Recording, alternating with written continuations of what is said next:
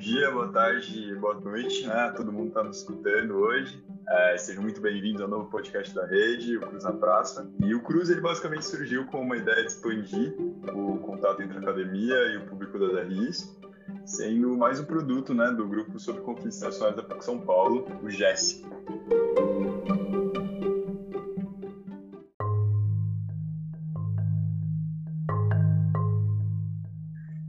Episódio de hoje, então, a gente vai discutir um assunto que está muito em tona nos últimos dias, nas últimas semanas, nos últimos anos, na verdade. Que é que, basicamente, a gente tem testemunhado né, o fortalecimento de partidos de ultradireita. É, por aí, isso ascensão política em diversos governos em diversas partes do, do, do globo, na verdade, né? Não só se restringindo ao que a gente difere como o norte global, o sul global, etc. E a sua agenda política é basicamente caracterizada por um conservadorismo social, um traço de racismo e xenofobia, que se unem a um, a um, estilo bem populista de se governar e torna-se um novo fenômeno aí na política, na política internacional. E, bom, como eu falei, né, não, não se restringe só uma, uma realidade geográfica, então os exemplos são extensos. A gente tem o próprio caso brasileiro, com a ascensão do Jair Bolsonaro em 2018, a gente teve o mandato do Donald Trump nos Estados Unidos, Narendra Modi na Índia, Viktor Orbán na Hungria e outros também é, fatores aí que têm estabilizado, né, o chamado bloco europeu. Portanto, a gente entende que compreender defender a chegada do extrema-direita no poder é uma tarefa praticamente essencial nesse momento político que a gente está vivendo, até para a gente poder exercer o nosso direito de cidadania básico, que é praticamente o voto, né? E, bom, para conduzir então essa conversa hoje, é, eu, Hassan, é, estudante de Relações Internacionais da PUC São Paulo, membro do GES, conto com a participação da minha colega, a Laura. Oi, pessoal, é, aqui sou eu, que é a Laura, é um prazer participar desse episódio com vocês. E seja bem-vinda, Júlia, pode ficar à vontade para se apresentar um pouquinho também, por favor. Oi, gente, meu nome é Júlia também sou estudante de graduação de Relações Internacionais na PUC e participo do GES. Obrigada pelo convite, pessoal. É, então vamos começar. É, bom, Júlia, é, a gente tem observado um crescente número de casos de ascensão da extrema-direita em diferentes locais do mundo, é, de modo que esse cenário ele tem deixado de ser uma exceção e está caminhando para se tornar um padrão nas relações internacionais. E diante disso, assim, quais você julga que são os fatores capazes de explicar a ascensão de partidos de extrema-direita em diferentes locais pelo mundo? Para começar a responder essa pergunta, é, eu acho que, como toda questão de ciências sociais, ciências humanas, não tem uma única interpretação, não tem um consenso. E eu acho que o nosso papel aqui como pesquisador, estudante, ler, pesquisar e, é, e descobrindo essas diferentes formas de interpretar até que a gente consegue construir assim as nossas referências. Mas lembrando que qualquer é, análise que a gente for fazer, ela está partindo de, uma, de um ponto, né? Ela tem um referencial ali. Então, bom, uma explicação que eu acho que existem vários fatores. Uma das explicações é uma explicação é uma explicação que tem uma origem mais sistêmica, assim por assim dizer, que vai que vai considerar que depois do, do da Guerra Fria, principalmente, mas ali por volta dos final dos anos 60, início dos anos 70, a gente assiste uma, um, um fenômeno em ascensão, uma mudança no, no sistema internacional, por assim dizer, que é a emergência do neoliberalismo ou talvez a sua consolidação. Enfim, o próprio neoliberalismo já traz uma discussão extensa só sobre definir esse conceito, né? Porque virou um conceito tão imenso, virou aquele conceito guarda-chuva que parece que as pessoas usam para não ter que mais explicar nada. Ah, neoliberalismo é isso, que é isso, né? Aí já tem toda uma discussão para definir o que é neoliberalismo.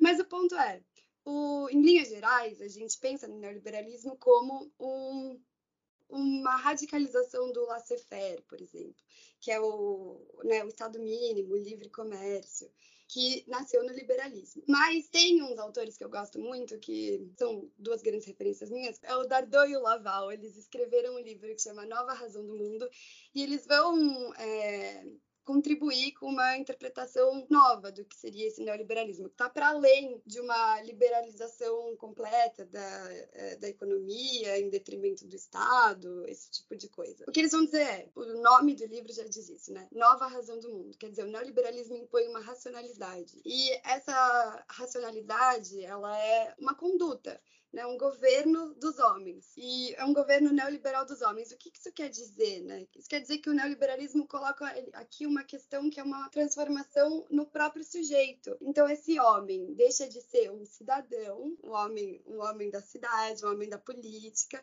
para se tornar esse homem empreendedor de si mesmo. O Estado, para eles, passa de um Estado de direito para um Estado é, do neoliberalismo, um Estado empresarial. E dentro de tudo isso, a gente viu que qual que é a frustração? Né? A frustração é que isso veio cheio de promessas. Então, tem algum. O autor que ficou muito conhecido, ele escreveu O Povo contra a Democracia, o Yasha Monk, ele vai elencar vários fatores que vão explicar essa ascensão da extrema-direita. Um deles é o, essa burocratização, essa expansão da burocratização. O que ele quer dizer com isso é que a gente observa, então, hoje, é uma, uma tecnocracia. Assim. Então, por exemplo, um exemplo disso que corrobora, então, está dentro, está alinhado com uma expectativa neoliberal, por exemplo, com essa forma de governar. É a independência do Banco Central. A gente pensa em independência do Banco Central, quer dizer, o que se implica, na verdade, é o deslocamento da política monetária do debate público para um debate especialista, de técnicos ali. Então, o Banco Central está independente agora, eles vão tomar decisões que não vão necessariamente passar pelo debate público, só que são decisões que vão afetar a vida né, dos cidadãos. Então, a galera, a gente, começa a ficar desiludido em relação à nossa participação, né? Existe uma, ali uma, então, coloca, coloca uma crise de representatividade, a gente não se sente mais representado, porque a gente já não está mais tomando as nossas próprias.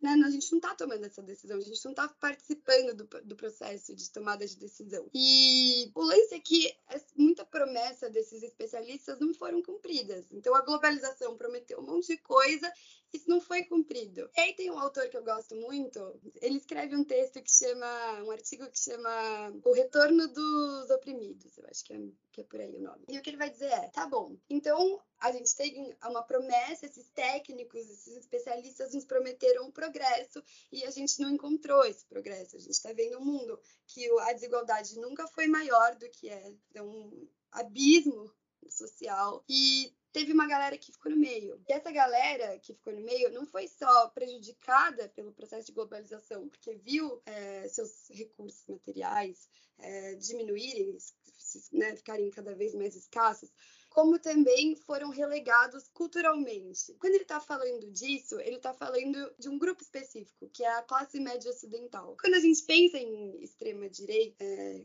claro que com as suas particularidades, a gente pensa na classe média ocidental, porque essa galera que dá, tá dando muito voto para esses partidos antissistema. E aí cheguei nesse ponto, antissistema. Quer dizer, não, não existe mais essa confiança nas instituições, ou essa confiança, pelo menos, está em crise, as instituições instituições liberais que prometem a democracia liberal, que garantem a, a, democracia liberal. E aí, por causa disso, por causa de uma outra série de fatores, você começa a observar um grupo muito insatisfeito que vota em candidatos antissistema. E aí, quem está cooptando esses afetos, esses votos, são candidatos da extrema-direita. Obrigado, Ju, pela resposta. E eu já vou pegar um gancho nisso que você está mencionando, essa questão do, né, dos candidatos anti-establishment, etc. E, bom, esse final de semana, agora, né, só para localizar os nossos ouvintes também, a gente está gravando esse episódio dia 26 de abril, e a gente acabou de ter o segundo turno das eleições uh, na França, né? A gente tem uma vitória do Macron, mas foi uma vitória que foi considerada pelo, pelos especialistas uma vitória um pouco mais acirrada, né? Mais apertada, assim. Uh, a Marine Le Pen, ficou em segundo lugar, conquistou ali 40, quase cerca de 42% do, do, eleitorado nacional no segundo turno. E eu queria saber se você poderia comentar um pouco mais sobre isso, sobre o caso francês, só para a gente poder exemplificar um pouco mais tudo isso que você trouxe. Tá, eu vou pegar o gancho onde eu terminei aqui, porque eu acho que a França ilustra muito bem isso que eu acabei de dizer. A gente pega os votos da Marine Le Pen, somados aos votos do candidato de extrema-direita, o Zemmour, mais os votos é, do Mélenchon, que é o candidato da esquerda, e nota, esses três candidatos, eles se apresentam como candidatos antissistema, antiliberal, de alguma maneira. Então, aqui um parênteses. Existe uma tensão entre liberalismo e democracia. Né? O liberalismo, então, se propõe a defender as minorias, o direito individual é a primazia, e a democracia é o direito da maioria, né? a vontade da maioria, né? a vontade popular, pode ser. Nem sempre essas duas coisas estão em harmonia. Né? A gente está vendo uma desarmonia aqui. Então, quando a gente vê né, o resultado na França, isso demonstra que mais da metade da França, ou a metade da França, porque eu acho que a Marine Le Pen conquistou, acho que foram uns perto dos 30% aí, não sei, mais o Zemmour 7%, mais o, o Melenchon 20%, a Marine Pen um pouco mais. Enfim, mas somados isso, dá 50%, um pouco mais da metade da população francesa que votou, está é, tá votando em candidatos anti-sistema, quer dizer, um pessoal que está se colocando anti-establishment, né? Isso já demonstra que os partidos tradicionais perderam. Foi isso que a gente viu nas eleições francesas. E o, e o próprio Macron se coloca também como uma alternativa meio nova, assim, apesar dele não ser necessariamente novo, mas ele se coloca, ele, se, ele veste um pouco essa figura. E ele acaba se beneficiando por, por causa do voto útil, né? Foi a vitória do voto útil. Além disso, na França, a gente percebe que o, o território francês ele é muito fragmentado, ele é muito dividido. Então, você vê nas cidades uma concentração maior de votos em candidatos progressistas e no, na periferia francesa, né, na França periférica, que chamam de cidades menores, que abriga justamente essa classe média que está desmoralizada, uma classe média de trabalhadores, uma classe média popular que está ali se lascando, essas pessoas estão votando mais em candidatos antissistema, que é um padrão, né? A gente geralmente vê cidades, cidades maiores, mais cosmopolitas, votando em candidatos mais progressistas, nesse sentido, assim mais dentro do sistema mesmo. Não, é, com certeza. Acho que isso a gente viu tanto no cenário brasileiro quanto no cenário dos Estados Unidos, né? Um fator que acabou se tornando bem, bem geral aí nessa discussão.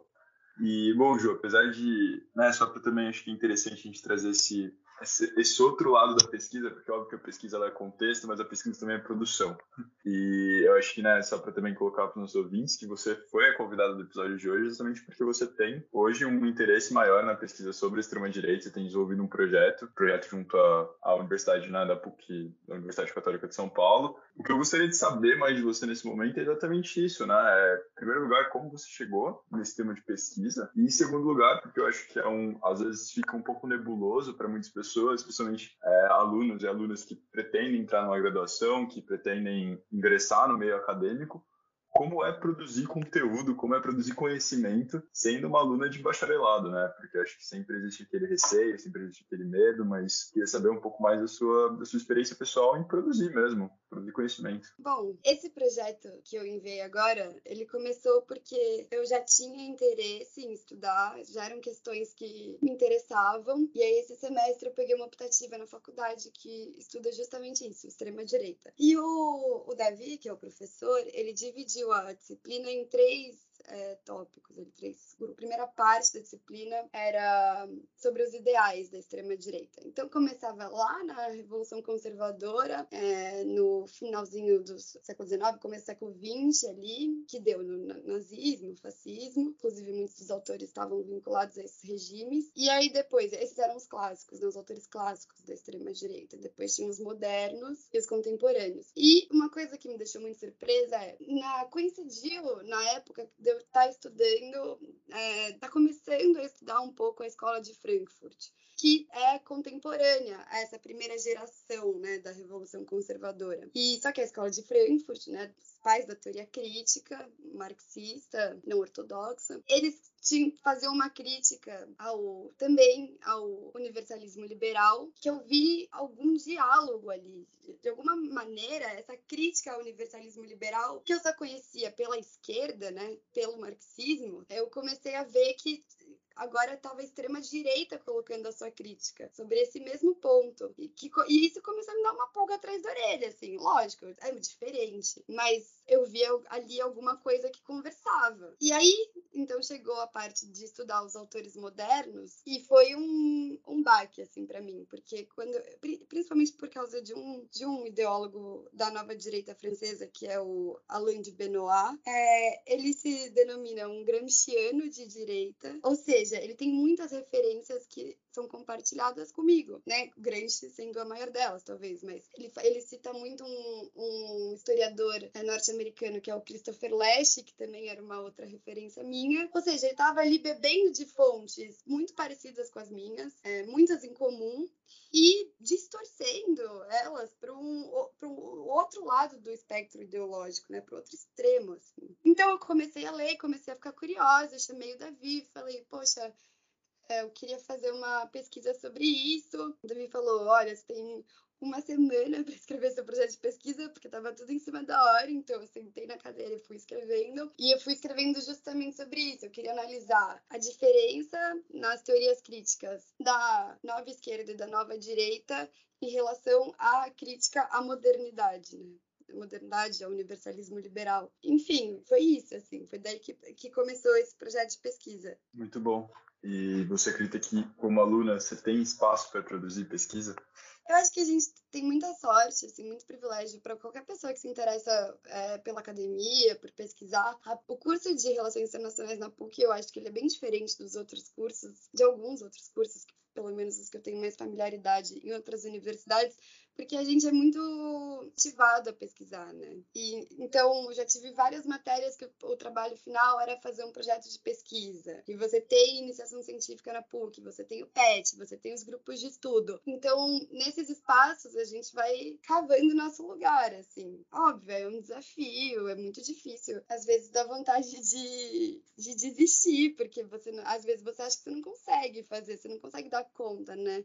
Porque soma isso o fato de que nem todo mundo está decidido é, de qual caminho profissional vai seguir. Assim, nem todo mundo que está fazendo iniciação científica quer ser pesquisador de fato, né? quer ser professor acadêmico, quer entrar para academia. Então isso soma com o, o, fator de que você não tem uma certeza profissional e você está indo atrás de, de, procurar, que é uma fase muito angustiante, mas talvez se você ainda estagiar, isso já complica mais, porque aí você já tem outro trabalho, mais a própria universidade, a faculdade, suas obrigações com disciplinas, e aí você vai pesquisando algumas coisas, você vai vendo que você tem mais interesse em tais assuntos, e isso acaba, acaba que você foca muito nesses assuntos em detrimento, possivelmente, de outros que são importantes também para sua formação como relações é, como internacionalista. O curso de na RI é uma coisa nova, né? Não existe há muito tempo. Então, tá muito aberto ainda, eu acho. Acho que a gente está muito construindo essa área ainda, ainda mais aqui no Brasil. Os alunos fazem parte dessa construção da disciplina também. Então, Júlia, de acordo com o que você tem pesquisado até o momento, assim, levando em conta também o próprio contexto político brasileiro, qual você diria que é os fatores que trazem relevância para o seu estudo da ascensão sobre a extrema-direita nos dias atuais? Ah, eu acho que é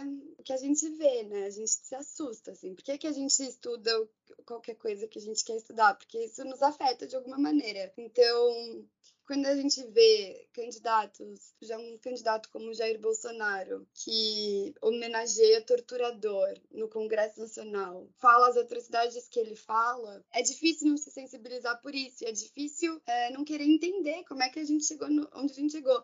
Tem uma anedota de que na Itália, por um momento antes do fascismo, é, rolou, acho que por um, um período de tempo curto, um, um, governo socialista, do qual o Gramsci fazia parte. Logo depois, assim, começam o, os grupos né, paramilitares fascistas, dão um golpe, Mussolini sobe ao poder. E, e, aí você fica pensando, como é que a gente foi de um, de um extremo para o outro assim tão rápido, né? E essa dúvida, e o Gramsci foi preso, essa dúvida ficou com ele na prisão. Ele vai escrevendo né, os diários do, do cárcere, ele chega no conceito de hegemonia, mas, enfim, pra, justamente para tentar explicar isso. Eu acho que é meio que esse caminho que a gente que a gente anda, a gente vê um. É difícil quando a gente perde a esperança, né? Porque a gente olha para o mundo e o mundo tá uma tragédia e a gente tem que tentar explicar essa tragédia, porque a nossa é o, é o último resquício de esperança que ainda tem, que a gente ainda pode ter. Tem uma ideia que um professor da USP fala, que ele diz é, que ele é o, o Paulo Lorenz, ele sempre fala que ele é um super pessimista, mas as pessoas perguntam: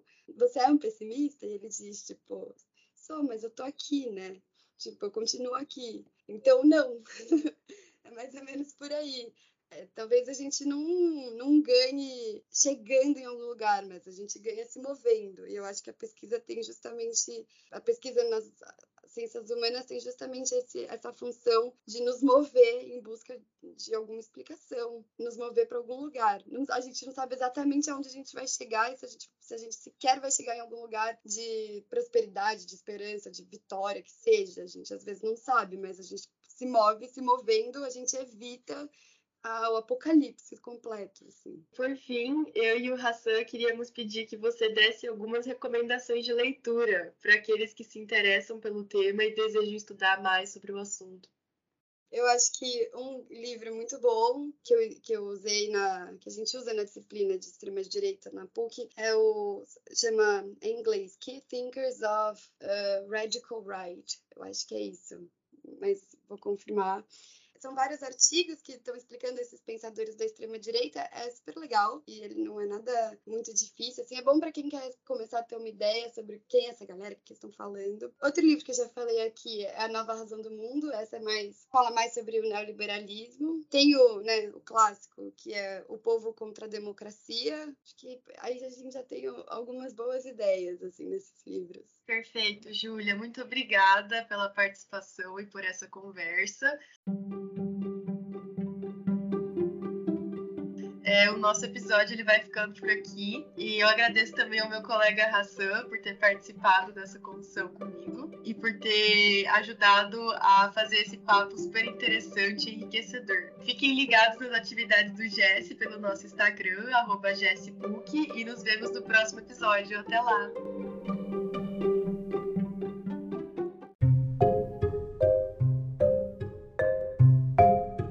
Na Praça de hoje foi realizado por Hassan Boscariol e Laura Rei na apresentação e edição e roteiro por Beatriz Marques. Muito obrigado e até o próximo episódio.